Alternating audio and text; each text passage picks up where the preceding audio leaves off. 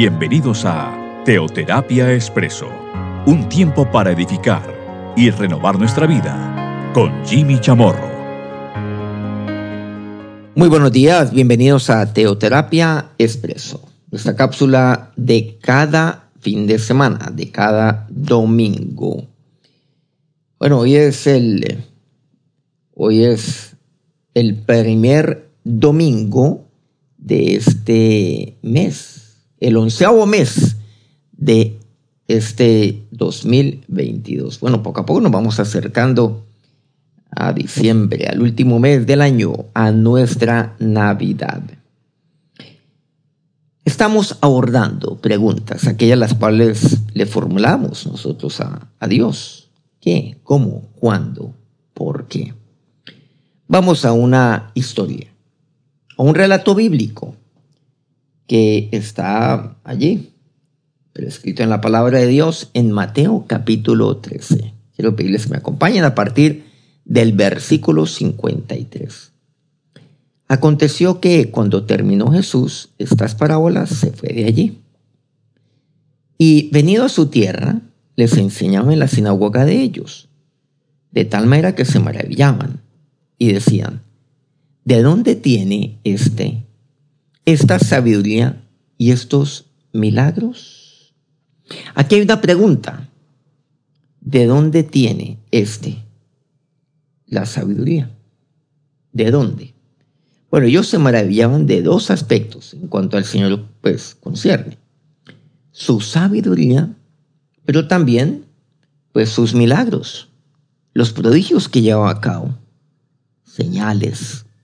Lo podemos resumir aquí en general en este término, milagros. Pero algo lo cual el Señor llevaba a cabo permanentemente era enseñar. Y solo enseñaba. Las sinagogas era el lugar donde se reunían. Por lo tanto, pues él iba al lugar precisamente donde los encontraba, pues básicamente congregados. Entonces, pues claro, el Señor iba, iba allá para hacer su labor pues mucho más eficiente pero les enseñaba a ellos. Y quedan maravillados.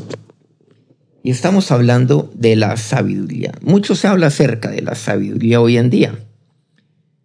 Y la sabiduría la asociamos con, con muchos aspectos. Pero aquí, pues, se maravillaban todos ellos. Su sabiduría. Hablemos un poco acerca de la sabiduría de nuestro Señor de la sabiduría de Dios. En su momento, pues esto no puede pasar, no, no, no debía pasar desapercibido. Pero continuaban ellos preguntándose, ¿no es este el hijo del carpintero? O sea, ¿a cuento de qué? Sabiduría, es el hijo de un carpintero. ¿No se llama su madre María y sus hermanos Jacobo, José, Simón y Judas? O sea, personas normal, normales. Esta es una persona normal, rodeado de personas normales, una familia, pues como quien dice, una familia de la cual no tiene de, de dónde salir así. Continúa. ¿No están todas sus hermanas con nosotros? ¿De dónde pues tiene este todas estas cosas? O sea, claro, ¿cómo lo obtiene? Eso es lo que quiere decir, el obtener. ¿De dónde tiene estas cosas? ¿Cómo fue que obtuvo estas cosas? Y se sorprendían. O sea, ¿dónde fue que adquirió? Es la pregunta. ¿De dónde? O sea, algo interesante es que eso no es innato. No puede ser innato. ¿De dónde lo tiene?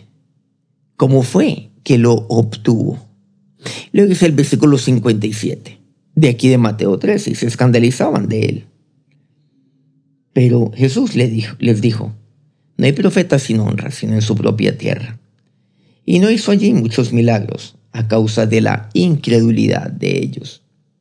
Ahora, estas palabras, veámoslo también desde un ángulo interesante aquí, es que pues provenían de personas que no crean en Él.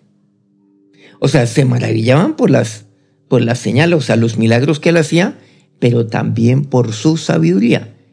Y esta era la observación, esto fue lo que anotaron aquellos los cuales no creían en él. Estaban llenos de incredulidad, cosa la cual también es muy, muy llamativa.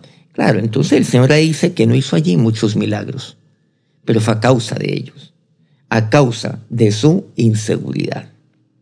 Entonces viene la pregunta, la sabiduría de Dios. Es algo lo cual ha sido el objetivo de, del hombre, ser, ser sabio. Muchos han escrito acerca de esto.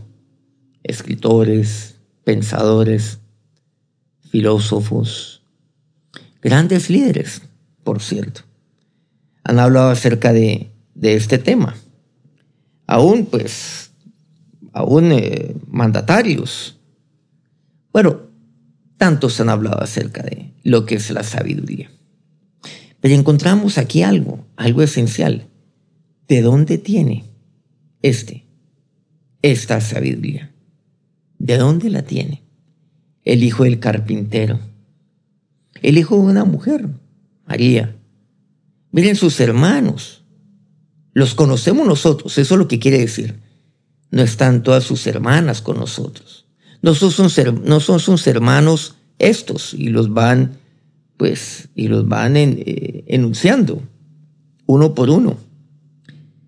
Pero se escandalizaban también. Se escandalizaban del Señor. Quedan maravillados y sorprendidos. Aquí la pregunta es, bueno, dime, yo quisiera ser una persona sabia. ¿Yo cómo puedo ser sabio? ¿Cómo puedo obtenerlo? ¿Cómo puedo obtenerlo? Esa es la pregunta. Y ellos se formulan esta pregunta porque todos ellos, seguramente ahí en la sinagoga, anhelaban ser sabios. Y se contaron con uno que de repente como que no hace la fila, aparentemente, y aparece como el más sabio de todos. Un momentico, este no hizo la fila. Y de repente aparece aquí. Aparece aquí y nos deja sorprendidos. Aún a nosotros que estamos haciendo esa escuela, que estamos en la escuela de la sabiduría que queremos llegar algún día, pues así sea, a, obtener o a tener pues un porcentaje mínimo de la sabiduría que de repente pues tiene este tipo, tiene este personaje. ¿De dónde? Seguramente ese es, ese es su anhelo. Bueno, aquí obviamente se nos vienen muchos pasajes a la cabeza. Claro, yo entiendo lo que me expresa la palabra de Dios en Proverbios 1.7. Por supuesto, el principio de la sabiduría es el temor de Jehová. Los insensatos desprecian la sabiduría y la enseñanza. A esto, esto, esto es algo que, que conocemos seguramente algunos, pero que, que es clave. Vamos a ver de qué se trata pero hay que iniciar con algo. Cuando dice el principio de la sabiduría, quiere decir que para comenzar es el temor de Dios. Pero sin temor de Dios, pues se derriba todo el edificio de la sabiduría. Entonces, eso es lo esencial, lo fundamental. ¿Por qué no había sabiduría en estos los cuales se preguntaban esto acerca de Jesús, ¿de dónde tiene? Porque en ellos no había temor de Dios. No lo había. Y por lo tanto ellos, pues no lo entendían. No entendían. Ven que ahí hay algo fundamental. El hijo de un carpintero. El hijo de una mujer sencilla. Sus hermanos eran personas sencillas, como quien dice normales. Pero ese es el principio de la sabiduría, el temor de Dios. Cuando me dice aquí la palabra de Dios, los insensatos desprecian la sabiduría y la enseñanza, ah, miren que ahí me dice algo clave. Bueno, obviamente que pues, me está queriendo comunicar para empezar, es que los insensatos, o sea, la gente necia, desprecia el temor de Dios. La gente necia. Entonces, cuando, cuando yo desprecio el temor de Dios, pues, no, no puedo tener sabiduría. En mí no puede estar esa sabiduría. Pero aquí quisiera sentarme ese tema. Desprecian la sabiduría y la enseñanza. ¿Recuerda lo que Jesús estaba haciendo en esa sinagoga, en Mateo 13, 54? Dice literalmente, les enseñaba en la sinagoga. Les enseñaba. Y aquí aparece que los insensatos desprecian la enseñanza, para comenzar, ¿no? Por supuesto, la sabiduría. Pero ese término sabiduría también aparece ahí en el versículo 54 de Mateo 13. Esos dos mismos términos de Proverbios 1.7 son los que allí están escritos en el versículo 54. Aquí en, en esa historia, recién empezando este relato. ¿Qué quiere decir? Que el Señor estaba allí en la sinagoga, les enseñaba, que han maravillados, pero ¿saben qué? Despreciaban las enseñanzas de Jesús. ¿Y por qué? Porque no creían. Ah, aquí lo dice claramente que el Señor ahí no hizo muchos milagros a causa de la incredulidad de ellos. Es el no creer, incredulidad. No creer, de acuerdo con el prefijo, por supuesto. El no creer, porque no creían en Él. Entonces en ellos había insensatez. No creían en Jesús. No creían en su palabra. No creían.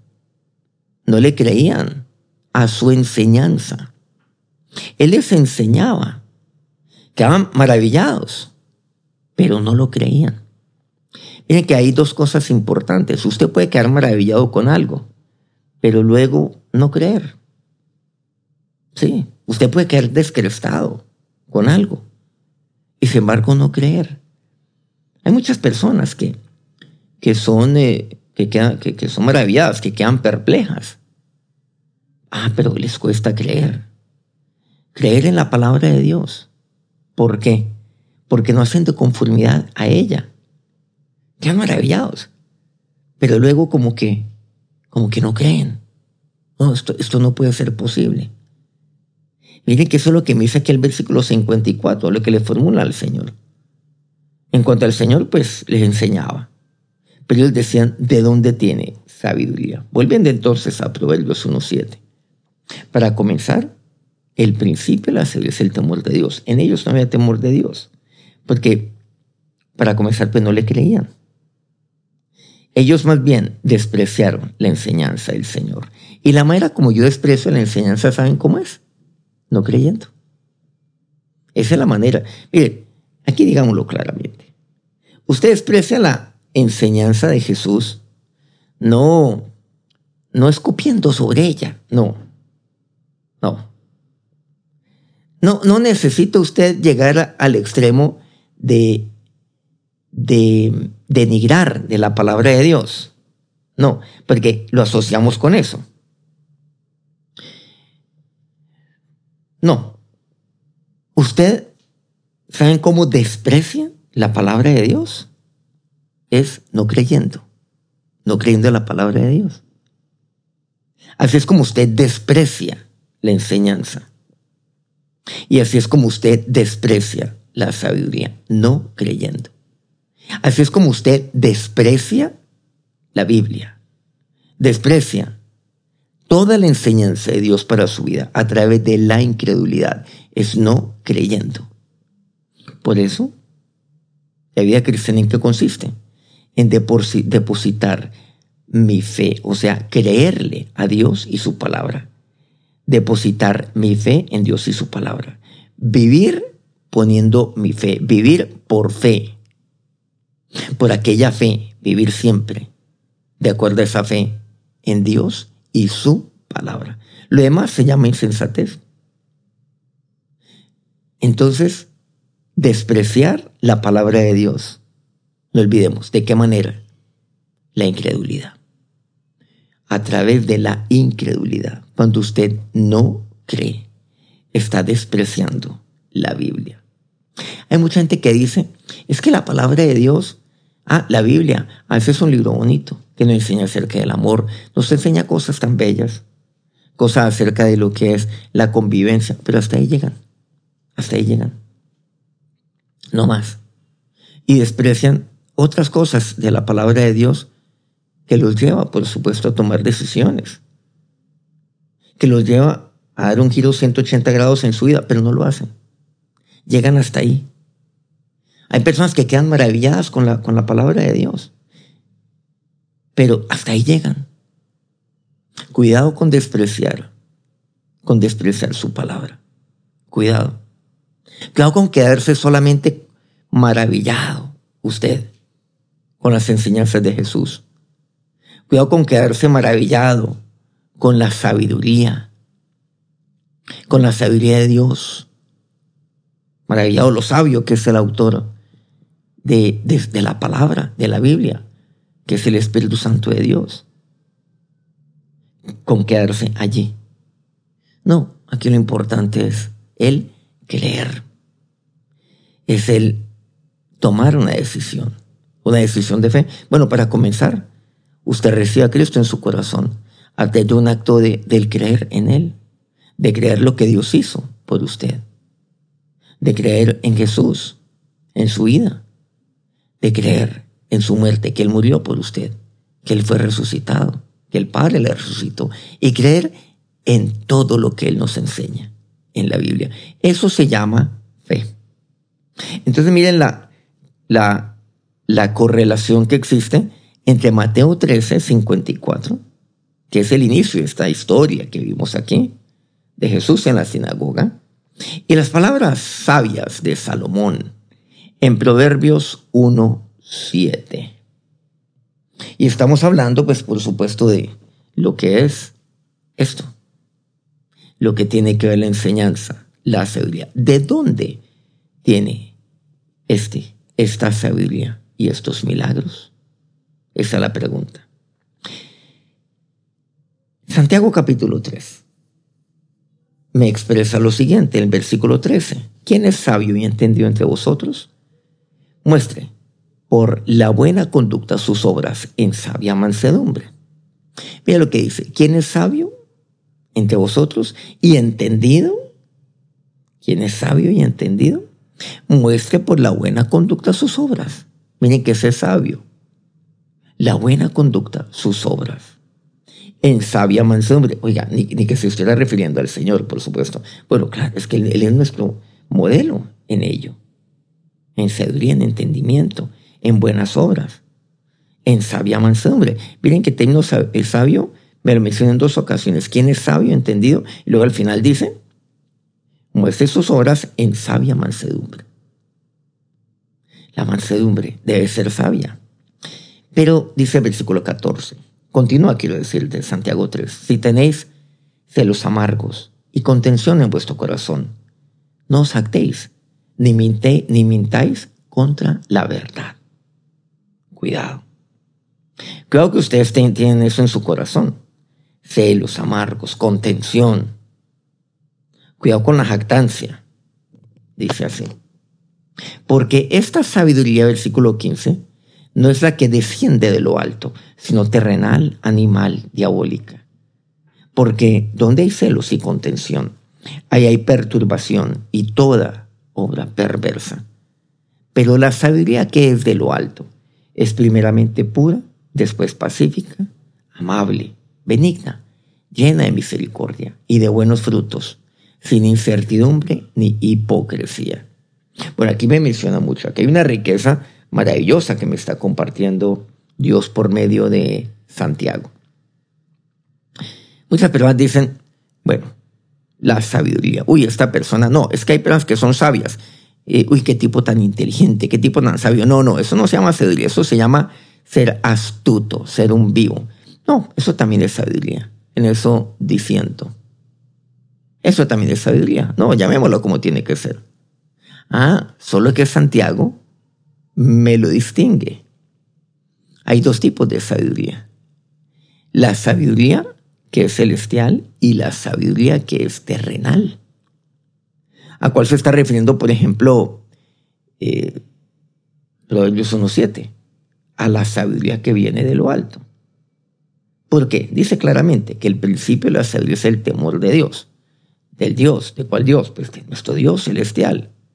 Nuestro Padre que está en los cielos. Obvio entonces se está refiriendo a la seguridad celestial y no necesita aquí hacer la distinción entre lo terrenal y lo celestial. Es apenas obvio. Porque mire lo que dice aquí. La sabiduría. Pero ¿cuál es su sabiduría? ¿Cuál es ello? ¿Cuál es la sabiduría la cual usted persigue? ¿Cuál es la sabiduría la cual usted anhela? La cual usted quiere. Pero llama la atención algo. Aquella sabiduría que viene de Dios, pues se manifiesta en nuestra buena conducta. O sea, que habla a través mi buena conducta se expresa por medio de mis obras. Pero también a través de la mansedumbre. Pero por otro lado, me habla acerca, miren lo que, en lo que consiste la sabiduría de Dios. Tiene que ver con el ser entendido. Tiene que ver con la buena conducta que se manifiesta en mis obras. Tiene que ver con la mansedumbre. Pero la sabiduría de, terrenal se caracteriza por senos amargos, contención entre vosotros, jactancia, mentira. ¿Se han dado cuenta? Sí, sí, estamos viendo claramente lo uno y lo otro. Entonces, cuando usted ve una persona que, que es, bueno, que es sabia, pero con celos amargos, contención en el corazón, con jactancia, la jactancia es una es un síntoma muy importante, es porque esa persona es sabia, sí, pero terrenalmente sabia. Eso no viene de lo alto. Pero hay tres marcas importantes. Mira lo que dice. Porque esta sabiduría no es la que desciende de lo alto, sino terrenal, animal, diabólica. Tres puntos importantes de esta sabiduría que hemos denominado terrenal, siendo la terrenal pues siendo lo terrenal una de sus una características, o sea, que es de esta tierra. O sea, se obtiene de esta tierra, viene de esta tierra, es animal, o sea, viene, viene de aquel yo animal, o sea, de mi propio ego, eso me refiere, diabólica. ¿Se acuerdan los tres enemigos que tiene el hombre? El demonio, el mundo y la carne, aquí están. El demonio, aquí está. De donde viene toda sabiduría, toda sabiduría que no viene de Dios. El mundo, o sea, lo terrenal, una, una sabiduría mundana. Y la carne, o sea, la carne tiene que ver con lo animal dentro de mí. Uy, muy fuerte, ¿no les parece? Esa es la sabiduría que es de la tierra. Esa es la sabiduría del mundo. La sabiduría animal, o sea, que viene de mi propia carne. Eso sí, eso sí como que aquí, ahí yo la tengo. Claro, es así. Y hasta del ángel de las tinieblas. Pero miren por otro lado, porque donde hay celos y contención, ahí hay perturbación y toda obra perfecta. Ah, ahí no hay, ahí no hay obras caracterizadas por la sabia mansedumbre como dice aquí al principio Santiago, quiere decir el versículo 13, sino que aquí vemos que hay perturbación y toda obra perversa, siempre. Pero miren, recuerden algo, ¿no? Recordemos que esta sabiduría es terrenal, animal, diabólica, pero por otro lado, ya lo que dice, pero la sabiduría que es de lo alto es primeramente pura, después pacífica, amable, benigna, llena de misericordia, de buenos frutos, sin incertidumbre ni hipocresía. Entonces aquí lo vemos. La sabiduría de Dios. ¿De dónde tiene? ¿De dónde tiene este? Esta sabiduría. Era la pregunta que están formulando. ¿De dónde la tiene? Y ahí entendemos. De lo alto. ¿De dónde? Por parte de Dios. Santiago aquí me lo, me lo escribe claramente. La sabiduría que es de lo alto. Y nuevamente, misericordia, ¿no? Ahí me menciona el versículo 17, algo lo cual pues está íntimamente ligado. El versículo 13, nuevamente, pues ya recordando, ya lo hemos incluso mencionado varias veces. La misericordia.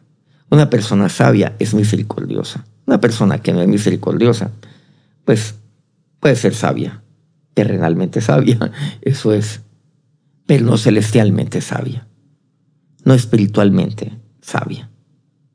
Esa es la sabiduría que viene de lo alto. Por eso el Señor ahí me insiste. Por medio de Santiago, si alguno tiene falta de sabiduría, pídala a Dios. Él la dará abundantemente ese reproche. O sea, que de dónde obtengo yo esa sabiduría? Pues es gracia de Dios. Yo no la puedo comprar. Esa viene por parte de Dios, por medio de su Espíritu. Quiero pedirles que le pidamos a Dios esa sabiduría de lo alto.